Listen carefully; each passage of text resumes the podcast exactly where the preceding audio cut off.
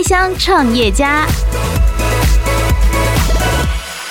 其实，在当妈妈之前，我以前是一个超级业务。我在台北一个亲戚都不认识，然后我就是靠自己，就是陌生开发做到全国前四名。嗯，但是后来因为怀孕，那也跟先生在一起很久了，所以就决定，哎，那我们就走入家庭。嗯，但是在带孩子的过程中，我我很开心，我陪伴他们，开心作为一个母亲，但是我同时又有一点不满足，而且我还记得我先生那时候就是下班回来，然后他拿一个卡片给我看，说是病人给他的感谢卡。嗯那时候我抱着老大崩溃大哭，我说我在家这每天弄的这样都没有人写卡片赞美我。我也想要这个卡片。对，然后我老我老公我还记得我老公当时傻眼的表情，他觉得这女人疯了。我是料理女王陆巧英，你现在收听的是八宝原创节目《开箱创业家》。欢迎收听八宝广播平台自制的节目《开箱创业家》，我是阿哲。现代人的生活非常的忙碌哦，那饮食习惯也改变了，有很多人呢，真的都没有办法在家里烧菜煮饭，除了上餐馆啊，或者是去买外食啊，找外送平台等等。但是呢，三餐老是在外，总是会担心外头的食物营养是不是均衡，是不是够卫生。所以呢，今天我们特别邀请到这位。来宾哦，她本身是一位非常爱料理的妈妈，为了小孩，然后要把关她的健康，所以呢，也萌生了自己的创业念头。让我们来欢迎巧食创办人 Mana 来跟大家聊聊她的创业之路。你好，Hello，你好，阿哲，你好啊。我想我先了解一下这个巧食，它创立多久了？呃，创立的时间大概两年多。是、嗯、我看到这个巧食的网站上面，它就是以这个料理包为主轴嘛。那你本身知道你是护理师，是，然后当了几年的全职妈妈之后，嗯。心痒痒的就开始要创业，你，你要不要来跟大家分享一下当初为什么会有巧食这个品牌的诞生呢？嗯，呃，其实说来有点话长，因为呃，大家我蛮多朋友还有呃，可能购买过我们商品的人都知道，我本身以前是念高雄医学大学护理系的，那。呃，其实，在念高雄医学大学之前呢，我本身是想要念高雄参旅的大学这样。嗯。但因为我们那个年代嘛，就是家里都会阻止你去做一些事。嗯。那身为一个好女儿的我，就只能听家里的话，所以就没有选择心中想要念的高餐。嗯。那就进入高雄医学大学念书之后，我还是一直很喜欢餐饮，所以在大学的期间。课后我也去那个当时在高雄很有名的外国主厨那边当他的助理，嗯，对。那在那个过程中，我觉得呃更加奠定说我对餐饮的喜喜好，因为其实厨房大家都知道又热，然后压力又大，出餐速度又很快。嗯，但我在里面真的是如鱼得水，非常开心。我觉得护理师很累，然后厨师也很累耶。对，其实都是高压的工作。对对，那呃我自己呢，因为很喜欢。料理，所以我其实知道说我没有办法从事我想要做的这件事，所以我开始写部落格，就想说那就用文字记录，用嘴巴去品尝，所以才写了十四年的部落格。那创立品牌这个，其实是因为我当了七年的全职妈妈，那我自己在这过程中，我有感受到很多。呃，身为一个妈妈，她要兼任料理师，然后各种师，还要辅导小孩，还要司机这样子各种功能，所以其实很多时候我们是没有办法。呃，做到面面俱到，对。嗯、那有些妈妈也很可爱，他们可能就是说啊，我就是不会料理啊，可能就是怎么做都做不好。那所以我就有想到说，我们用料理包的方式，然后来提供大家解决一个这样的痛点跟问题。嗯所以巧食的产品就是料理包嘛。嗯、然后我知道你们也诉求了天然啊，然后不不加味素啊，不加鸡粉，什么都没有加。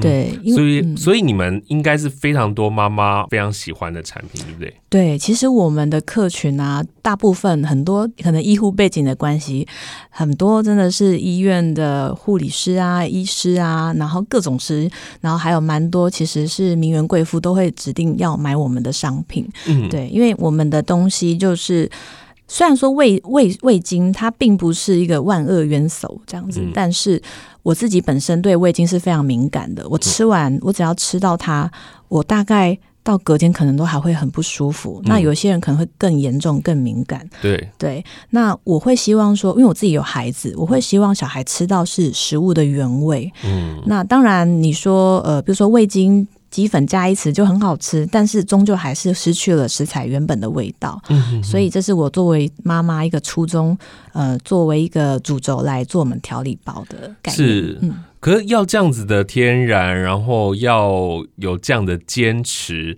品质在把关上哦，对于消费者来讲是好的。可是对于一位创业者来说，它的成本就要提高非常非常多呢。对呀、啊，你真的太专业了。其实。在这过程中，我真的觉得我们同时也扮演着教育者的角色。嗯，因为其实还蛮还是蛮多人可能比较不了解我们，或是不认识我们的，都会先问第一句话就是：“请问你们跟其他调理包有没有市场价格上的优势？”嗯，那我这个人其实也蛮实在的，我都会直接说。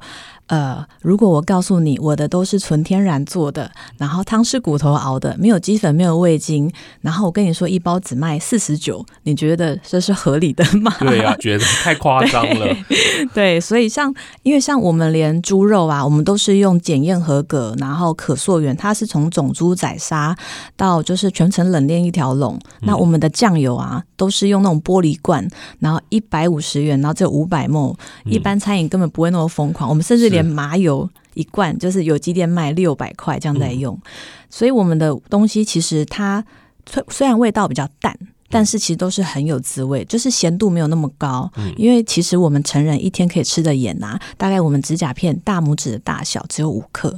嗯、对，其实我们大家都是超量的 所以这样的成本就是。垫得很高啊，非常高，非常高。这些东西不能放久啊，对啊，对不对？所以我们就是从少量开始做，嗯、就是真的是因为对料理的热爱，然后呃，再加上创业期间，呃，应该说准备创业期这个这段过程，让我。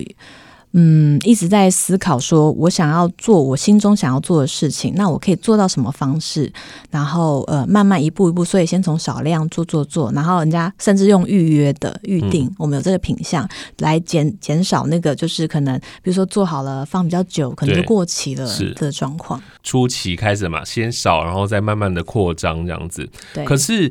以料理包来讲哦，其实，在市面上非常非常的多。对，那你要怎么去说服你的？这些消费者嗯，使用你们的东西。嗯呃，其实像我们的呃，像以我个人好了，专业的情呃的各种的资讯都呃资料都还蛮丰富的，因为我本身有护理师的证照，嗯，我有中餐跟西餐的证照，嗯，那其实我也担任过蛮多像呃就是知名品牌他们的料理老师，是。对，像在这个部分其实。我们不只是追求说食物它吃起来单纯好吃，嗯，其实我们还有很多包含是在填充的时候，它的温度是在高温的时候填充嘛？因为对我来说，我有两个儿子。嗯我非常非常在意塑化剂这件事情，因为塑化剂啊，真的会影响，尤其是小男生的生殖器，他会没有办法长大。是对，这是我身为母亲的担忧，所以我们的东西都一定是降温到一个程度，然后快速包装、真空、急速冷冻。嗯、那我们还有很多的医疗的知识来呃，跟我们的我们的料理专业去做结合，然后跟大家做一个分享，这样子。嗯，嗯，嗯，所以这是我们市场上很大的不同差异化。嗯，所以也因为你的背景，所以在在一开始你在创业的时候，听说全部都是你自己一条龙的包办啊？对啊，就超疯狂的，就是呃，现在想想都觉得说哇，如果真的不是对料理的热爱执着，怎么可能做成这样？现在想都觉得有点，这个人好夸张哦。就是白天送完小孩，一样送小孩，送完小孩就去买菜，买完菜之后回家煮，煮完之后就是家庭代工，然后就真的手工一包一包封那个。那个袋子，然后有时候还封不好，还破，然后就会崩溃。嗯，又又有一个成本要消耗了，这样。对，然后而且有时候还不小心洒到地上。哇、啊！对，我们又家里嘛，又不像专业厨房，还可以这边刷地板，家里就是木地板，嗯、就是。呃 天呐，然后常常就是无语问苍天。是对，那呃，因为量也慢慢越来越多，所以那时候也会遇到很多问题，就是少量煮给家里吃跟大量生产，它其实让我遇到非常多的问题。然后就是这些都是过程历练，那中间就是当然跟我的队友沟通了很久，最后我们就是真的就是租了一个工作室，嗯，所以等于说把家里跟工作分开，那我们工作区域也更大，然后也做起来就更得心应手。哇，你从前头的这个买菜要自己去买，然后料理自己料理，包装自己包装，然后寄送也是自己。哦，这个真的很说，我还忘了说这一趴，对不对？对，我那时候呢。连送货都自己送，人家我住在那个中山区，那人人家在天母，我也是一包就送。然后想说为什么要这样呢？但是就是热爱，就是哦，所以你还要兼当快递员啊？对，我是快递员，哦、完全土法炼钢，真的是土法炼钢。这样子的一个状况多久了？啊、哦，半年多哎，你送货送半年啊？我没有仔细算，但是可能还超过哦。对，哇，为什么你当时会有这样子的毅力？有时候我们刚学料理的人啊，通常就是热血一个礼拜，然后呢，第二个礼拜再打折一半，然后在第三个礼拜打折一半，呃，能够撑一个月，常常煮饭就已经很了不起了。你还可以撑半年，然后到现在，是应该是说，呃，这个说来也蛮有趣，我觉得就是。真正会让我就是跨出这一步有很大很大的一个点，就是其实我一直很想要创业。就是在其实，在当妈妈之前，我以前是一个超级业务。嗯，那我是北漂上来，我以前是家我是嘉义人，我在台北一个亲戚都不认识，然后我就是靠自己，就是陌生开发做到全国前四名。嗯，但是后来因为怀孕，那也跟先生在一起很久了，所以就决定，哎，那我们就走入家庭。嗯，那我认为事业可以再造，小孩只有一次嘛，成长。是，所以我就觉得阶段性任务，我就陪伴他们。嗯，但是在带孩子的过程中，我觉得我我很开心，我陪伴他们，开心作为一个母亲。但是我同时又有一点不满足，而且我还记得我先生那时候就是下班回来，然后他拿一个卡片给我看，说是病人给他的感谢卡。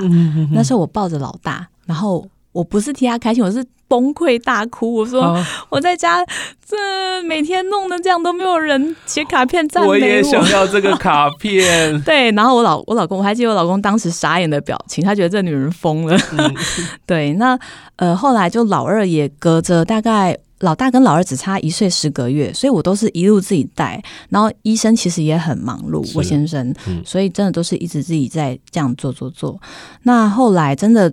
嗯，我一直在思考，说我人生下半场，我到底要做什么？我真的，就是不甘于在家啦。我不想只当一个 医生太太，我也不想当只当谁谁谁的妈妈。是对，所以我在想，人生下半场，那我就来做我真的热爱的事情。那我不想要就是后悔这一辈子啊，活了这一招这样子，不论他成功或失败，所以我就选择了餐饮。那其实要。要让我先生同意这件事情也非常非常不容易。啊！真的啊，嗯，所以在创业的初期，家人、嗯、然后老公，对，是需要沟通很久一段时间的啊。对，因为他一开始认为我只是玩票性质，想说、嗯、哦，就上上课啊，考考证照啊，嗯、但他发现我就是越来越有。投入更多是时间在里面，嗯、那真正让他同意我去真的走出创业这一步，是我跟他说，我觉得那时候的我啦，我真的有觉得我生病了，嗯，嗯，就是我不知道你有没有那种感觉，就是，嗯，你你躺着睡觉，嗯、可是你眼睛是张开的，嗯，对，是。然后你躺着，你想休息，但是你的脑袋一直在动，嗯，那。开始，因为我自己学医疗的，所以我其实有点知道我的状况越来越不对，而且比较严重状况是我对我喜欢，我很喜欢吃，我是个吃货，嗯，我连吃都没兴趣了。嗯、对，我觉得这件事情有给我很大的警讯，所以我去看心理医生。是，但我认为。医生真的是很努力的在协助我，但其实我自己也知道，我觉得医生给不了我真的想要的东西。嗯嗯嗯。那我后来跟我先生做了很大的沟通，因为他希望我不要这么累。是。我说，可是如果你不让我去试一试，我觉得可能我真的会很严重的病，因为我觉得那个状况是自己知道是会越来越往下，而且我是个妈妈嘛，所以我会我。我同时又会有罪恶感，因为会觉得我的负面情绪好像影响到我的小孩。嗯，他们虽然不讲，然后我认为我隐藏的很好。但是其实他们都感受得到，嗯，觉得妈妈怪怪的。是每天生活的家人啊，嗯、一个眼神、嗯、一个笑容，或者那个嘴角有一点点往下走的时候，其实家人都会知道的。对，没错。所以后来我跟我先生沟通，我就说你就让我去试，嗯，然后我还算给他听，我说呃，三年我们租这个工作室，然后设备投入什么，如果我怎么样怎么样，然后最多我们就是亏怎么样怎么样，然后就是我都不做事的话，说我说但我不可能不做事嘛。我一定是会努力的，所以，哎，这个数字是不会有的。那这样算给他听，理理性的去攻破我先生，他就觉得，嗯，好吧，那就让让我试试看，对，嗯、所以才开启了这一条路。你的老公一定是担心你生。Podcast 首选平台八宝 B A A B A O，让你爆笑也让你感动，快到八宝发掘台湾最生动的声音。你的老公一定是担心你身体状况，对又要顾家庭，然后又要创业，那个时候还有睡眠吗？我 那时候一天只睡两个小时，欸，哎，哇，好可怕哦！就真的就是常常都会。很可怕的，就很累。然后有时候，比如说我在带小孩上课过程，我可能有个空档，我我连回家都不回了，我就在路边，然后就很像那个司机大哥，就在路边睡觉，还会需要流口水，可能只有十几分钟，就累到不行这样子。哦，所以有经历过那个时期，有。可我看到现在的巧食的网站呢、啊，我觉得非常的丰富哎，因为很多自己创业的人呢、啊，他会把品相先简化，对。不是说你们的很复杂，是。你们有把很多的东西都照顾到，是。嗯，像牛、鸡、猪，对，然后呢还有素食，对，然后照顾老人家，然后还有小朋友，就是婴幼儿适合吃的东西，对，这个品相非常多诶，准备起来跟送货的 地方会更多诶。是，其实我们的食，我们都称我们的客人叫食友，因为他们都会给我们很多很棒的建议。嗯，那其实很多品相也是。他们帮我开发，他们还会帮我下菜单，说：“哎，我想吃什么类型，你帮你研发给我们来买好不好？”嗯、我说也很感谢他们的呃相信这样子。那像其实这个概念就跟我们品牌的主轴是一样，就像我们是我们太太祖父需要照顾到小孩长辈，是全面都要做到。嗯、那像会有这样的分类啊，其实早期也没有这么多分类，就是。呃，早期的网站啊，到现在还是我自己弄的。然后就是品相，你一点上去，啪，全部都是，那就很乱。所以后来呢，因为我们就是呃学医的嘛，很会分门别类哦，这什么科什么科，就把所有的品相呢再做一个统整。嗯、那因为慢慢知道说，哎，有些客人他不吃牛，有些他不吃猪，嗯、有些只吃什么，所以我们就依照类别做区分。嗯、那呃，当然我们备料起来也会有一定的复杂度，但是从呃一开始到现在，其实也也有一定的营运的模式，所以目前是都还好。看你们拍的照片就觉得哇，好可口啊，就会流口水了。这样，谢谢谢谢。是，所以现在在推广上有慢慢的渐入佳境了，这样。有，因为我们其实有蛮多人看到我们的商品，然后也很感谢很多朋友的介绍啊，厂商其实也。知道我们就是包含我的原物料厂商，他们都知道我们是很坚持的品牌，所以只要有机会，他们都会帮我们介绍。最近我们也上了一些通路，嗯、对，那呃，我们也慢慢在展开，就是在通路上面的铺陈。嗯、但我现在比较多是我们做我们比较多后勤的预备，对，因为这个品牌一定是做得起来。是对，那我的想法里梦想也其实是蛮远大的，嗯，对，就是一步一步的去做现阶段规划的调整。所以现在经过了两年之后，嗯、应该没有像草创时候那么辛苦吧？对，轻松真的很多哎、欸，但东西也越来越多了，然后你的客人越来越多，要产出的东西越来越多了。对，老公现在的想法有改变了吗？其实我觉得这是我创业获得最大的过程。虽然呃，我不晓得说呃，我。到我离世的时候，这个巧思这个品牌它的结果是怎么样？可是我觉得这个过程真的收获很大。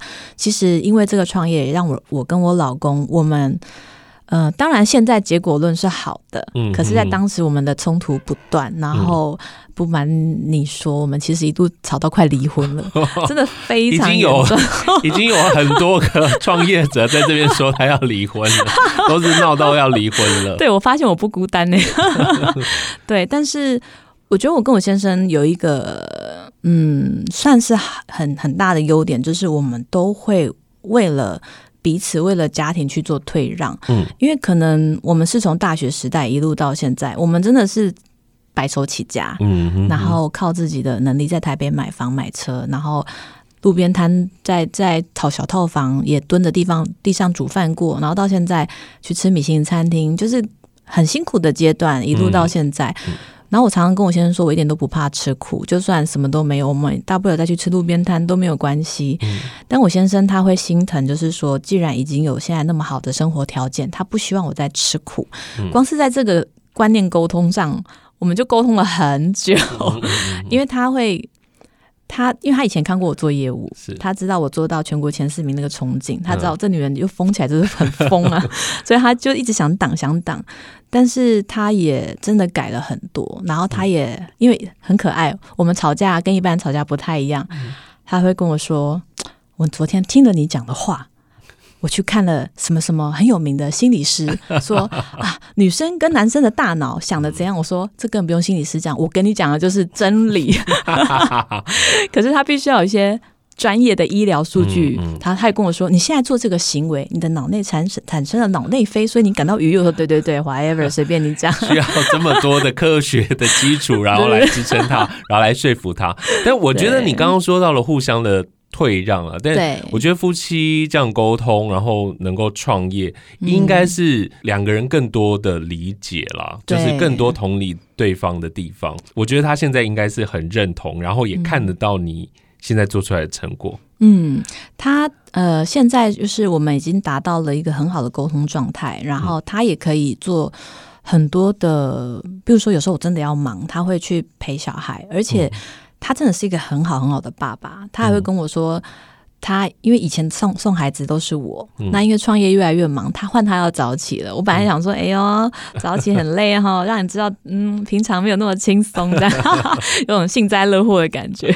但是他他就说，他其实很享受这段时间，他觉得他跟孩子的关系越来越紧密，嗯、所以我觉得其实他真的有。变很多，然后我们夫妻关系是变好的。嗯，那在最吵得最凶那段时间，其实有个前辈有跟我，就是跟我分享一些他的他对这些事情的看法。因为当时的我，因为吵架嘛，很负面。那他们会他的意思是说，如果呃我们在早期就发现了这件事情，其实对我们来说是好的，我们都还年轻，然后可以去解决。但是如果今天可能是十几年后变，因为不同的事情。引发了这些问题，其实我们可能已经很难去做，累积了非常非常久，那个问题已经变成石头了，这样子都敲不破了。对，所以其实有时候其实跟创业一样，都是转念，就是很多时候你会觉得过不去，嗯，会觉得很辛苦，但就是转念、转念、转念，所以。也因为这些转念，其实让自己格局是变大。是对以前会比较容易纠结一些事情，女生嘛，心思细腻嘛。现在也不是说格局多大，就是你知道太累，没时间管这些，随便啦，随便。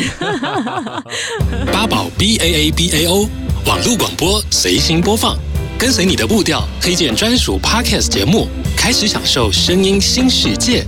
创业的过程已经很辛苦了。其实你不单单照顾家庭，然后创立了这个巧石，其实你还有很多的身份。你要当 你要当布洛克，然后你要去教课，然后你要去当选手。对，可不可以跟我们来聊聊？哇，你自己身为一个妈妈，然后在这个家庭事业，你去怎么拿捏啊？可能就是会觉得。不想要人生就这么平淡的过了，就是有点。我朋友都说我就是一个搞死自己的人。对啊，对，但呃，我觉得也因为这些呃过程历练，让我觉得就是见识到很多有趣的人事物，不同的领域也有不同的学习。那呃，不论是上节目啊，或是教学这些，其实我的安排其实也。说简单也是简单，因为呃，我就等于是把家庭放在第一顺位，嗯，嗯，那其他我们可以的时间再做安排。那因为现在就是已经有一些很得力的的助手啊、店长，他们会帮忙我，所以其实我也有才有办法出来。那所以其实培训人也是一个非常重要的事情。嗯，对。那像呃，最近拍那个《料理之王》，这个是真的是比较。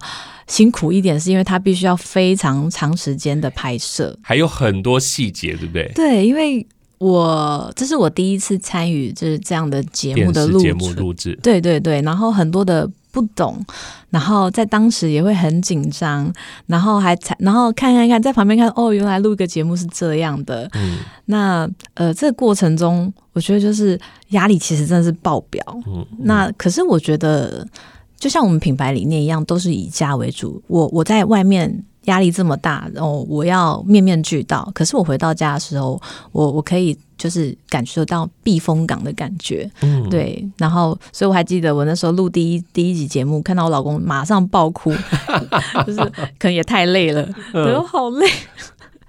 我干嘛要来报名这个？我上台的时候录那个节目啊，我真的是二十几个小时没睡，哇，好可怕哦。对，然后就是一个天哪。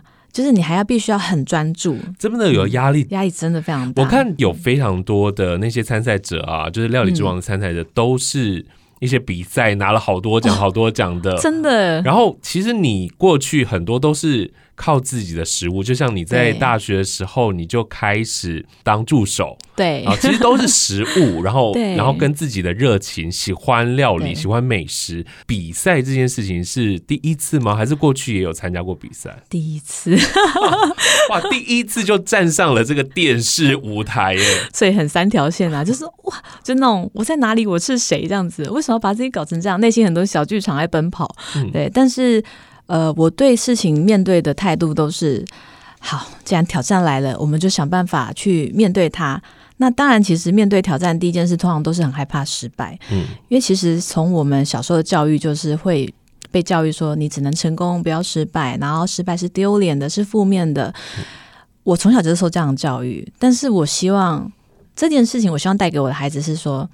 不论他结果是成功或是失败，可是这个过程可以学到什么？嗯，所以其实这个比赛的过程虽然很紧张、压力很大，但是我真的成长很多，才知道说哦，原来录节目是这样哦，原来然后。嗯呃，可以快速的学习到很多事情。嗯、那还有你在一边做菜，你还要微笑，还要口条，因为他们会说镜头上看起来要好看，是是是，分脸臭。嗯，那我觉得其实每一个参赛者都不容易，不论他是不是拿牌，或者是像呃我们是素人，嗯、对，我觉得要站上那个舞台，接受评审的批评指教，其实我觉得大家都很棒。真的，真的是不容易耶。嗯、对啊，那个心理素质要非常高哦，非常强哎。我都觉得有时候你都觉得哇，尴尬。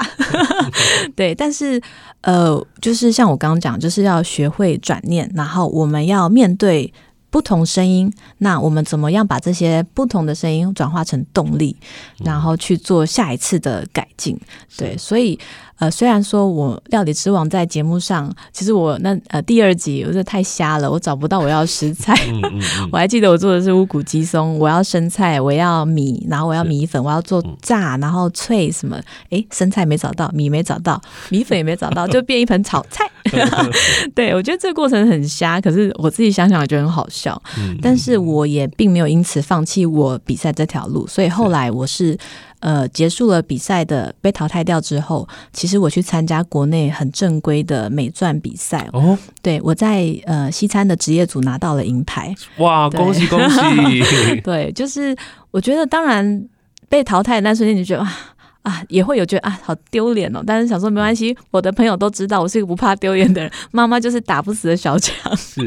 对，我们就越挫越勇。那。呃，其实，在过程中，呃，筹准备比赛啊，其实真的会让自己短时间的能力提升很多，因为你会强迫自己，呃，要做出好、更好、更好，其实就是追求一个极致的一个努力。然后会有这个方向去走，我觉得这也自己真的进步很多。我在每一次的开箱创业家的节目当中所遇到的来宾呢、啊，就是给我这样的热情跟他的毅力，嗯、就是有那种打不死的那种 精神。对，妈就是打不死我们，都会让我们变得更强。对，下次再战这样子、嗯。我觉得哦，就是以创业来讲啊，跟热情有时候很难说。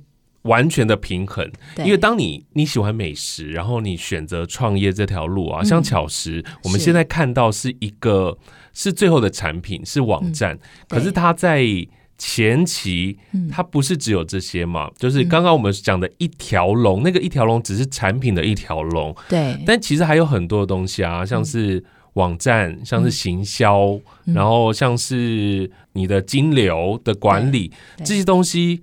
也难不倒你，是不是？呃，不是说难，是难得倒我，但是我会呃努力的去解决它。我初期可以跟大家分享初期是怎么做的，就是真的超级土法炼钢哎，就是完全的手动抄写，嗯、然后也因此常常会。眼睛就是花掉，然后记错品相，可能客人要 A，然后我看成 B，哦，对，然后就会会有出错的，就其实出错率蛮高，因为人完全人工，然后账也会算错，是，对，就是各种状况都会有，嗯，对，那后来。呃，我的想法是因为我想要把品牌做大，它势必是一定要有一定的系统。是的，那我必须要抽离现，就是这些杂事，我才有办法带领这个品牌做更好的决策。没错，所以才会有就是呃进入网站这个时期。那其实进入网站这又是另外一个挑战，因为我当时想的很简单，就想说哇。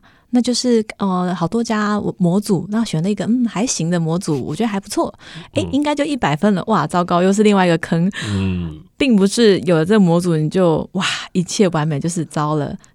要怎么用这个后台呢？嗯、还有很多的问题，很多问题，然后后台系统又很复杂，还我只能说。可能以前的磨练都是为了为了现在 的准备，因为写了很久部落格，所以其实我对呃网站的系统都有一定的了解。所以其实它虽然不是完全一样的，但是就是哦，大概点一下，我大概看一下哦，它哦 HTML 语法哦，这个是什么什么，大概我就大概知道怎么去弄。对哇，好厉害哦！你真的全部都是自己来了，真的、啊、不懂就请 Google 大神呢。你身边都没有那个，就是你老公都不管你了，就是我帮你带小孩 这样子而已。哎、欸，他其实很想帮忙哦，他非常想帮忙，但是这个真的是有时候是旁人很难插手，因为比如说他必须涉及到是整体的规划，嗯、然后。就一，即便你要专给交交给专业的人士，他也不一定真的懂你要表达这个网站的诉求。嗯，然后有些甚至时候说穿了，连我自己都不知道怎么做。嗯、就是所以初期就是好，网站来了，我们先求有。我的想法都先求有再求好。嗯、所以初期就是东西全部丢上去，初期的照片还是丑到爆。对，但是我就想没关系，至少我们先把系统的从人工变成电脑，解决这系统上的问题。嗯、那再把这些哇丑到爆的照片一个一个换掉，文案一个一个修，嗯、然后呃本来就是一页是乱七八糟，开始分门别类。嗯、那我连那个 banner 都自己做，这样子。对，你也太强了，那是为了省钱。我觉得省钱这件事情当然是在创业一定要考量到的，是。但是很多人做不来啊，因为他每个事情真的是每一个的专业，嗯、然后你就是真的靠 Google 大神，真的就是完全就是想说，我今天想要把这件事情弄好，那怎么去弄？嗯、好 Banner 怎么做？什么？甚至一开始说 Banner。哇塞，还想说真的有？其实我有请人家报价给我，嗯、一个要三千块。嗯嗯嗯、我想说，而且 banner 还要常常换，招了，我这个、啊、这不行啊！因为所有东西都是成本，就是你要叫别人做，包含写文案啊，就是你上面的什么、嗯、呃，你自己的品牌故事啊，对这些东西就是要一笔钱对。对，而且他写的还不一定是我你想要的。对，那。只能说刚好 自己写了十四年的部落格，嗯、所以文字的敏锐度很高。嗯、然后呃，拍照其实因为我们都自己拍嘛，嗯、所以修图啊那些专业的技术都算是不能说跟他们一样很厉害，但是就是还过得去。就是我们就是一样先求再求好。是等品牌我们可能在发展更大，可能也许我们就可以再有更优化的一个不一样的模组。嗯，对。所以现在做了两年多。你未来有想要做什么样的一个规划吗？你的目标在哪里呢？嗯，其实我成立这个品牌的初衷啊，其实是呃，因为当时我自己是全职妈妈，然后又有忧郁症，然后才开启创业这条路。那其实我一直以为说这个是我可能少数的个案，但是我后来发现，其实身边有很多跟我一样的妈妈，是他们其实都很想要做事。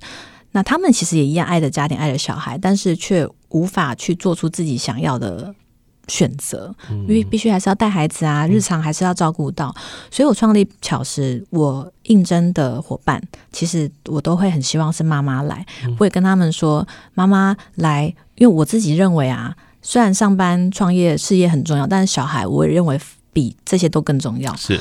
所以我说，你们只要有小孩，什么音乐会、体育会，请你们都去参加，然后跟我请假没关系。哇，对，然后当然小孩难免都会生病嘛，就是有意外，我们都可以理解，就是我们先沟通都可以，没有没有问题。嗯，当然创业是我很喜欢的事情，可是我觉得人生是一个平衡。嗯，它不应该是某一个区块占特别大，然后牺牲掉你原本有的生活品质。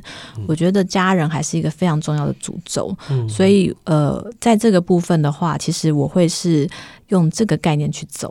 是，真的好棒哦。嗯，那最后呢，是不是也给一些即将想要迈向创业路的朋友说一些话呢？嗯。嗯我觉得创业这件事情一定是要选择你真正喜欢的事情去做。那不论是什么身份，因为其实很多身边想创业的朋友，我听到有一个会让我比较担心的，就是他们是为了创业而创业，他们其实没有自己真正中心主轴的想法。对，我觉得一定要找到真的是你热爱的那个东西，你才有办法克服。一关接一关，不同的挑战跟难关。嗯、因为如果你只是单纯为了说我要当老板，真的当老板没有那么 没有那么容易的啦。对，就是每天各种事情都会就是琐事啊杂事，但是你一定要真的是热爱你做的事情，你才有办法去面对这么多的挑战。是，对。那现在还是全职妈妈，如果她一直纠结在那边，嗯、到底要带小孩还是要出去工作，你会怎么给她建议呢？呃，其实我会蛮建议，一样是先从寻找你自己真正热爱的事情，还有去做一个理性的评估。